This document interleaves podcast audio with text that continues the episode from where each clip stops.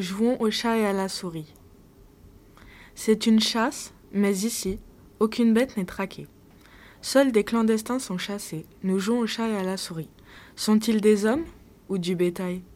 Que nenni, ça n'a plus d'importance. Nos souris courent et fuient dans le froid glacial, sans se douter qu'elles seront repérées par les fréquences. Quand les spots lumineux s'allument, Brest ou Nuremberg nous aiguillent et jubilent, trente-cinq voitures empruntent le bitume, c'est maintenant que la traque suit le fil. Nous voilà maintenant rassurants. Nous paraissons a priori en retard.